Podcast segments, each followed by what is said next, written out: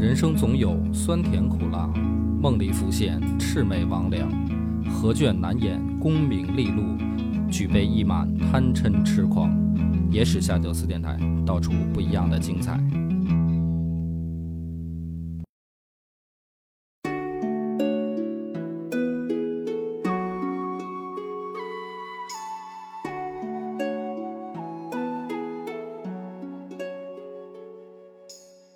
大家好，欢迎收听《野史下酒》，我是主播恶霸波。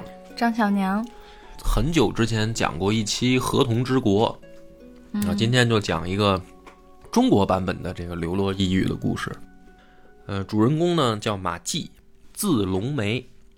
本来呢，他爹呀是一个商人，这孩子呢从小呢就衣食无忧，就是他爹还挺能挣的，富二代。哎，算富二代。于是呢，他就去学京剧。去学唱戏，那这个学艺术的呢，本身长得又帅，所以年纪不大的时候，啊，四里八乡就闻名了，嗯，是一大帅哥。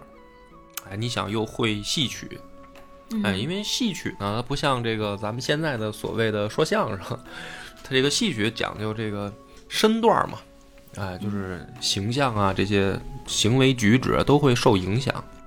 你去看，对对对，你去看那个唱京剧的那些唱生角的、唱旦角的那些人，看他们那形体都非常美嘛。嗯，所以这个马季呢，他从小学京剧，长大了以后呢，也读书，就去这个县学里面，他们县的这个县学里面读书。哎，一读书呢，发现还挺聪明，文章写的也好，于是呢，这个四里八乡呢就更出名了，长得又帅。啊，又懂艺术，而且还读书，天之骄子，这将来前途不可限量。家里还有钱嘛？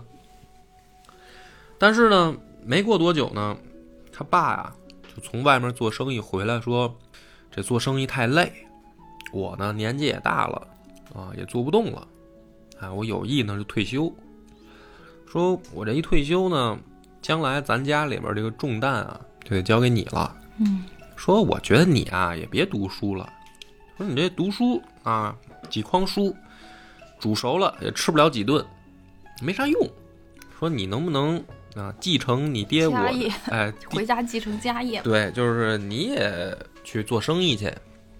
这个马季呢一想，说这也没辙啊，这爹老了啊，也不忍心让他继续去外面再拼搏了。合计着说行吧，那我学学做生意呗。于是呢。这个准备了一点启动资金，租好船，于是呢就准备出海。结果没想到呢，这个出海以后就碰上了大风浪，这海上风浪这一刮，哎，这船就失去方向了。不知道漂了多久啊，漂了多长时间，这船啊就被大风带着的往这个海的深处、远处就去了，就脱离航线了。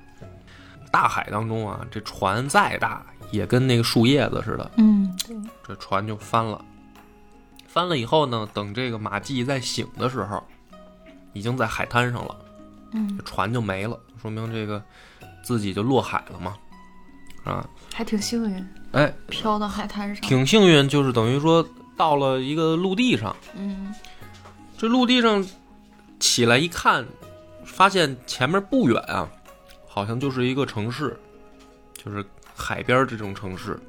嗯，他赶紧呢就往这个方向就走，结果呢走到这个都市里一看啊，吓坏了。这个城市里面全都是怪物，嗯，长得呢都稀奇古怪的，啊，就是也有脑袋也有四肢，就是人形但是长得呢就是特别恐怖，都跟鬼一样。但是没想到呢，他还没怎么着啊，这帮怪物也看见他了，怪物吓跑了。对，怪物都跑了啊，一边跑一边说：“哎呀，来怪物啦，太丑啦，太可怕啦。”然后这满大街的人就都跑了。然后呢，这马季一看说：“哟，说我我还没害怕呢啊，他们倒被我吓跑了。”于是呢，在城外啊，就是晃荡几天。他一想说：“我进城被人当怪物。”可是实在饿的不行了，对啊，这怎么办呢？于是干脆啊，他就进城，进城以后呢，吃小孩儿，不是，他就专找这个 饭馆儿。他呢，这个蒙着脸到饭馆啊，看谁桌上吃的点的好。嗯比如说我这这桌点一烤全羊，嗯是吧？那边点的是火锅，他就找这种桌。人家刚点完还没动筷子呢，他就把这个蒙面的这布一摘，往往前一跳，说：“嘿，你们好！”这帮怪物一看，说：“哎呀，来怪物了！”咵就跑了。跑了以后呢，他就坐人桌上接着吃臭不要脸。啊，就他就靠这招儿，就天天呢去进城就骗饭吃。嗯后来时间一长呢，他也发现了，说这个虽然来的这个国家啊，长得都丑，嗯但是呢胆子都挺小，啊，而且呢把自己当成怪物，啊，就等于有点儿有点儿出乎意料的是，这帮怪物胆儿特小，然后呢还怕他。他熟悉这个情况以后呢，胆子就逐渐大了，哎，就觉得说那我就可以横着走了嘛。既然嗯我是怪物，我怕什么呢？他说那我也不能老在这个大城市走，哎，说我去再往深着转转转。于是呢，就从这个城市呢走到了乡下，就走到这个田间地头了。嗯，哎，走到田间地头呢，他发现一个现象，啊，就是大城市里边的那人不都巨丑吗？嗯反而走到乡下以后，巨美。不不不是巨美，就是有长得没那么丑的了。嗯但是呢，说这些没那么丑的人，一般啊，就都跟乞丐似的，啊，就是穿的也破破烂烂的，都倒在路边都快饿死了。嗯他呢，于是呢，就是找了一个村儿啊，找棵树就坐下休息。嗯这时候村儿里面呢，正好也有这个农民啊，准备出来干活儿，啊，一到村口一看这树下坐一怪物，哎呀，大家都害怕，都吓坏了，就远远的围着呢，哎，就不敢不敢上前。但是呢，看这个马季坐树下呢，也没有什么怪异举动啊，好像在那儿休息一样。慢慢的呢，这些村民胆子就大了，就是往前探嗯啊，走近一点儿。这时候马季呢就张嘴说话，嗯啊，是吧？你们好啊，大家不要害怕呀、什么的，他就说话。这一说话呢，这个怪物呢也能感觉出来说这是一种语言，啊，就是，于是呢，跟进了外星一样。哎，对，就是看来是有也是能沟通嘛，有智慧。嗯于是呢，也过来就是连笔带画的吧。双方虽然不太清楚对方具体说什么，但是呢，沟通了一会儿呢，发现了就是说还也能沟通嗯啊。虽然这个好像可能一个说的是山东话，一个说的是河南话，就是这种感觉，但是也还勉强能沟通。嗯然后呢，这个这帮怪物就问说：“你哪儿来的呀？啊，就是你你是什么地方出来的呀？”这马季就就说说，哎呀，说那个我那可远了 这还挺顺畅。啊，就是我我来的可远了，说哎，就是离你们这儿可远了。我呢是这个中国人。哎呀，这帮怪物说中国听说过啊，说这个老家儿传说当中说我们这个往西去海外两万六千里有一个地儿啊，说叫中国，说那儿的人啊，哎呦，长得都特别可怕啊，这个都特吓人，跟鬼一样都。说我们呢就听说过，但是也没没去过啊，也那儿的人也没来过。说今天算是开眼了啊，来了个中国人，哎呀，长得果然好丑啊！这帮老老百姓都一边胆战心惊的，一边这个说开眼了。然后呢，这个马季就说说，哎呦，说那个那要这样的话呢，嗯、咱们可以，我可以给你们介绍一下这个中国到底是怎么回事儿啊？有没有兴趣？有没有胆儿大的有兴趣啊？我呢也这个比较好说话，就管饭就行嗯啊。这里面呢有一个啊，长得还勉强像正常人的啊，但是按他们的审美标准就长得很丑，估计嗯就说那那你要不来我家吧？啊，你这那树下坐着，你外国人嘛，是吧？人家也是都也是有智慧的。说这个远来是客，说你跟这树下坐着呢，也影响我们这个村容村貌 啊。就是你来家里边吧，就把他带回家了，一个老老乡。这马季呢就问说：“我你们这个国家就是叫什么名字呀？”然后这老乡说：“我们这儿啊叫罗刹国。”嗯啊，说哎，那你们这个国家这个，我感觉呃跟我们那儿好像不太一样啊。除了外貌呢，我感觉你们的这个风土人情也不一样。说能不能给我介绍一下你们这儿是什么情况啊？这个老乡呢就说说我们这儿其实也很简单啊，就是你来的时候，你不是看见那个村边上有好多那种乞丐快饿死的吗？怎么回事呢？说我们罗刹国啊，以相貌来定这个人的这个好坏，长得越好看的就当大官儿，哎，当这个什么宰相啊、什么部长啊，就这种大官儿。长得差一点的呢，为上卿。说长得这个不行的呢，就只能打工。说这长得特别次的，就比如说像你这样的，就没活干了，也没人养，就只能当乞丐了 还好不是活埋了，啊！就是，对，那那就是说生活就很惨嘛。这才是真正的以貌取人。哎，说我们这个国家就是也不不管别的啊，主要就是看长相，嗯，所以跟波哥找女朋友一样。哎，你别瞎说啊！然后呢，这个马季一听呢，说：“哦，说这么回事儿。”但是呢，他这个时候他也明白了，就这个国家的人，他们的这个审美嗯正好跟中国人是相反的，哎，反着来的。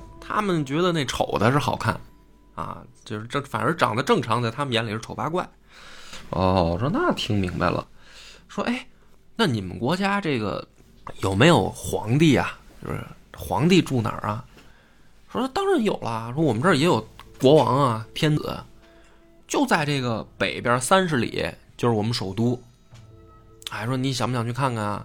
说哎行啊，说那个你要是有时间，你带我进京，咱们咱们逛逛逛逛都城啊。老乡说行，这样吧，明儿起来，啊，明儿早上起来，我带你这个进趟城。他这样的进城不怕影响市容就是吗？带你开开眼界，对。然后去了以后呢，第二天啊，一去就发现，哎呀，这个国家果然风土人情不一样。够丑，哎，首先大街上肯定都是都是丑八怪，哎，你想首都呢，住的就都是更丑的更丑的，对，更更好看的嘛。而且建筑也不一样，他们这儿是拿那个黑石垒墙，然后楼阁呢高近百尺，然后没有瓦，上面呢以红石为顶，就是他们这房子啊，黑色的墙体，嗯红色的房顶儿，哎，楼阁高百余尺，还挺高。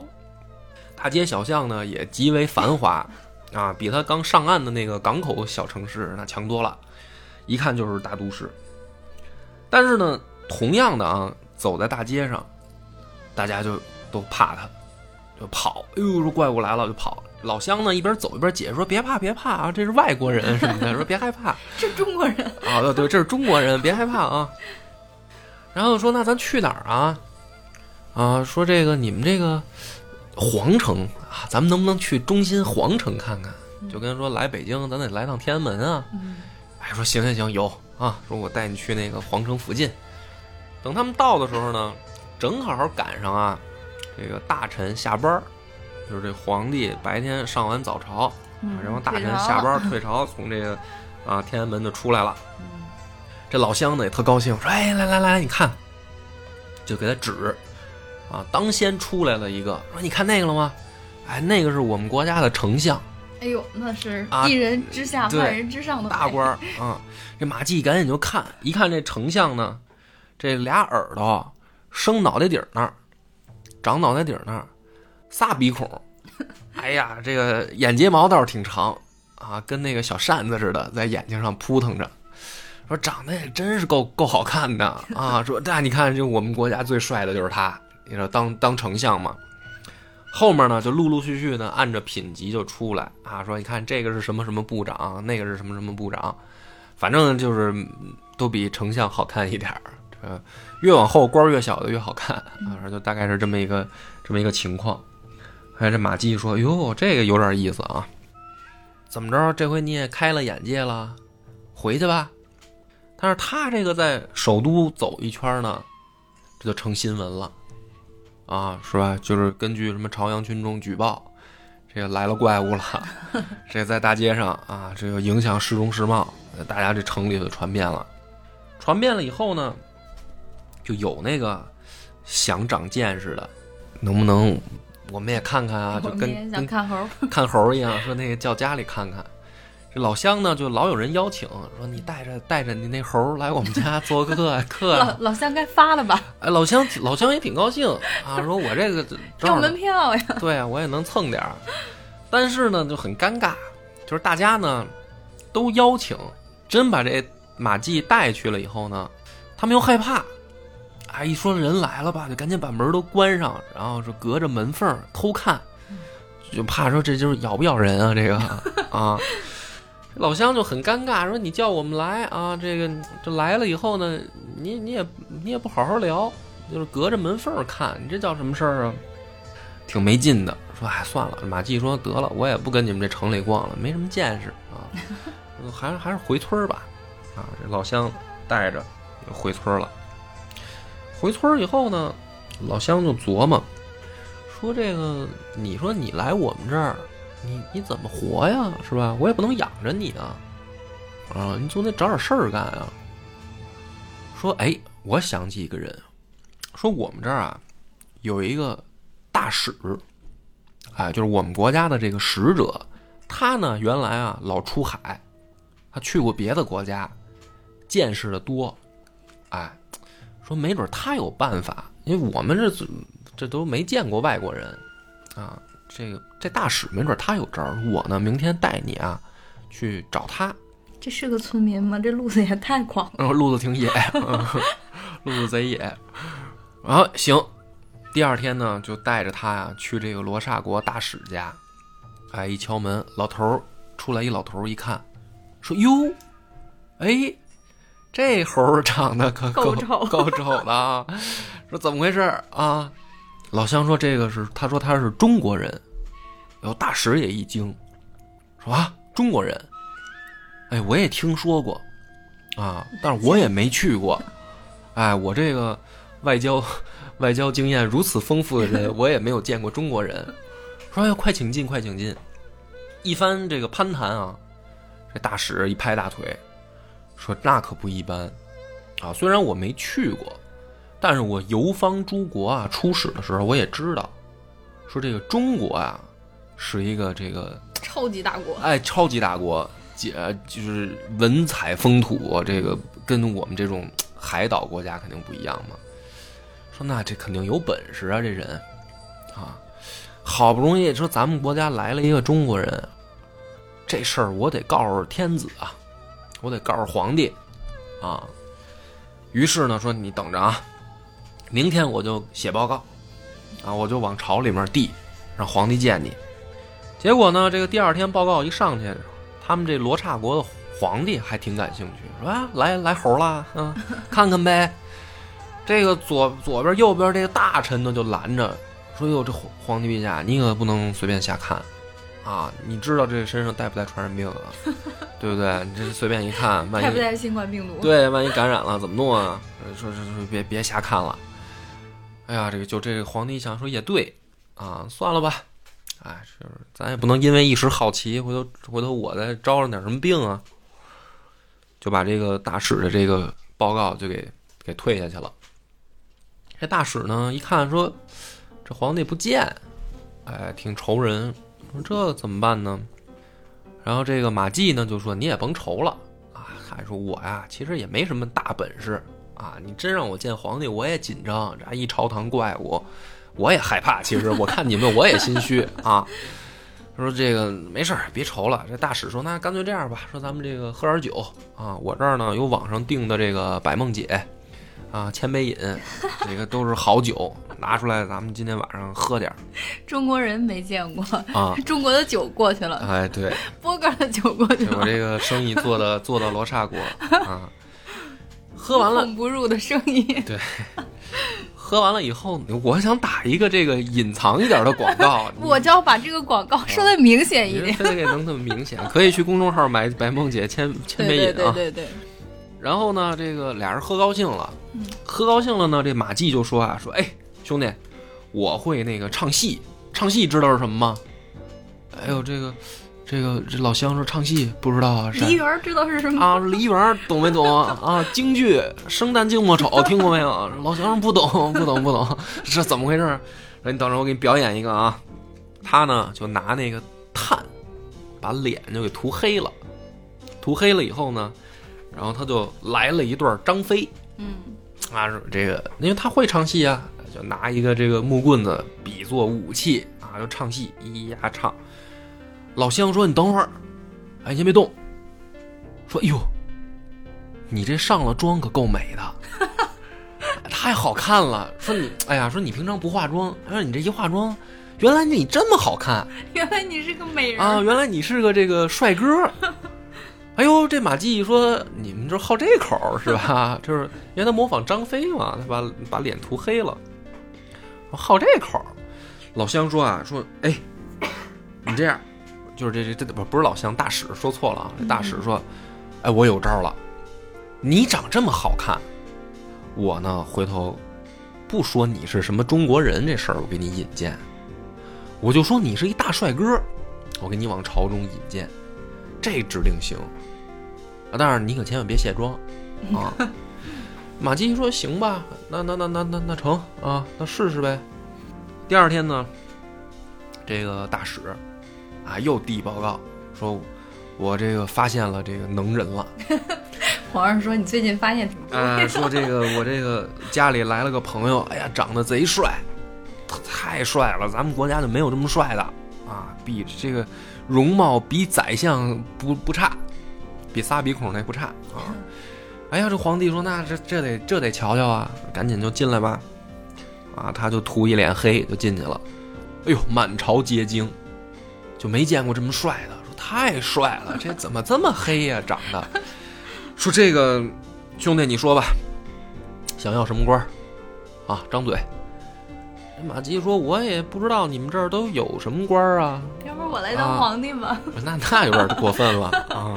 说您看着给呗，说那个随便啊，你给什么都行。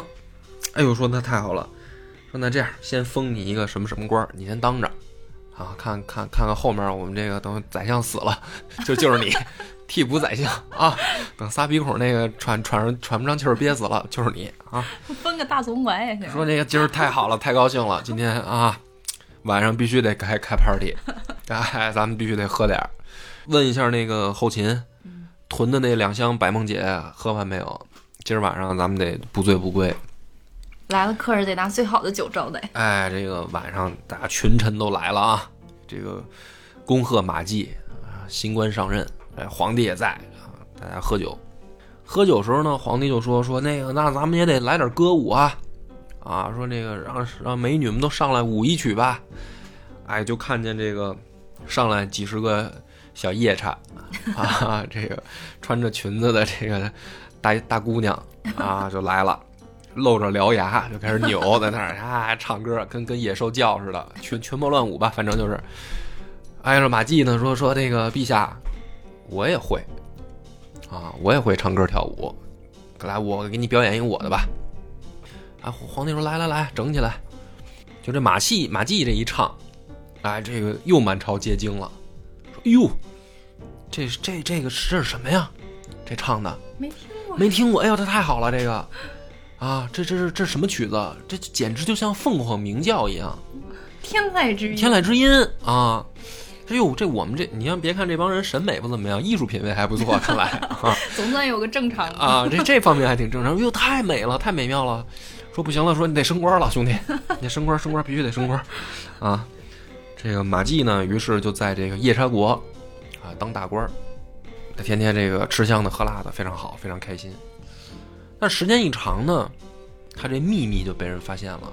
嗯，因为他是化妆嘛，啊，有人就看见过，好像卸妆的时候，说是一丑八怪，巨丑，而且这个秘密呢，渐渐就在朝中就流传开了。啊，这人假的，啊，假帅哥。慢慢呢，他就被孤立了。啊，就大家都觉得说，哎，这人心术不正，说哪有这个当官是靠这个。怎么说呢？就是弄虚作假当官嘛，你这不是啊？但是呢，也也也就是大家就私下议论，嗯，弄得马季呢，他也知道，嗯，说这也没什么劲啊啊，天天也不理我这帮丑八怪 啊，我也挺孤独的，怎么办呢？说哎，干脆我辞职吧，也没劲，就跟皇帝就说，嗯，陛下，我这个能不能辞职不干了呀？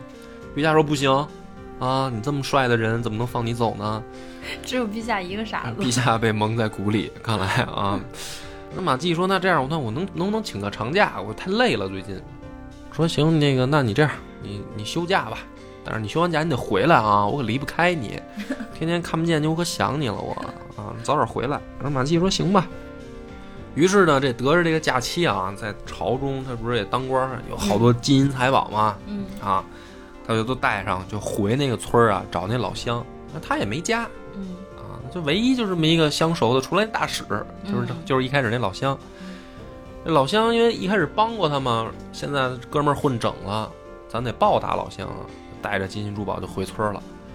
哎呀，老乡乐得鼻涕泡都出来了，说：“哎，太好，你说我就说你行，当年 太好了，太好了！哎呀，这么多金银财宝，说这太美妙了。”说这个怎么着，兄弟，这回是什么情况？回村儿衣锦还乡啊，你这个有什么打算吗？马季说：“我呀，也不想当官了，没劲啊。说你们这儿也没什么正事儿，因为他们不不讲究什么文章才华这些，主要就是看长相啊。治国也是看长相，出生即命运，出生那一刻命运就决定了，所以也不需要什么治理啊，没劲。说这个我也没什么打算。这老乡呢说：‘哎呦，说那我给你想个招儿啊。’嗯现在你看你你这有钱了，咱们就有资本了。我们这儿啊有一个这个海市市场的市嗯啊，这个达官贵人啊都托我们拿钱去这个海市里交易，买一些国外的这个奇珍异宝回来嗯做生意。我说现在呢你也有本钱了，咱们可以拿着你这个本钱去这海市交易，那里面宝贝可多了。这马季就说：“海市，说这这什么是海市啊？”哎呦，说这老乡说你不知道啊，海市可厉害了，说四海交人啊，集货珠宝都在这儿交易。说我们这儿有四方十二国，就我们这这片东海这里旁边，十二就这岛上吗？这不是海滩上？不是，他们只是其中一个国家，嗯我们这儿还有十二个国家呢，啊在这个海里面分布着。嗯每年啊，你就看这个海上有红色的鸟开始来回来去飞的时候，就说明海事开办了。嗯哎，然后我们就可以坐船出海。这帮富人不去，就我们这帮达官贵人不去，因为出海太危险。就我们这帮穷人去，但我们又没本钱，我们都是给这个富人卖命。说这回好了，兄弟，你看你有钱，哎，我有本事，咱俩合伙去海市，那肯定赚大发了。嗯这马季一听说行啊，反正我也不想当官了，那咱们就接着做生意去吧。哎，这这老哥俩弄好了船，雇好了人啊，带上货就出发了。就这故事的道理其实也很简单，但是呢，想象力却别开生面。嗯，我觉得在这个古代小说里，而且它还挺长的啊，就在古代小说里面，很少能见到这个想象力天马行空啊。对对，对吧？我觉得这个东西要是以它为蓝本拍成电影啊，肯定是非常有意思的一个这个不比。就我也在想，你说他们去愣编一些新 IP 是吧？又什么阴阳师，还去学人家日本的。其实，在自己的传统文化里找找这个素材灵感还是很多的。嗯嗯，所以今天讲这么一个故事，希望大家喜欢，拜拜。我们的微信公众号叫“柳南故事”，柳树的柳，南方的南。如果还没听够的朋友，欢迎您来订阅关注。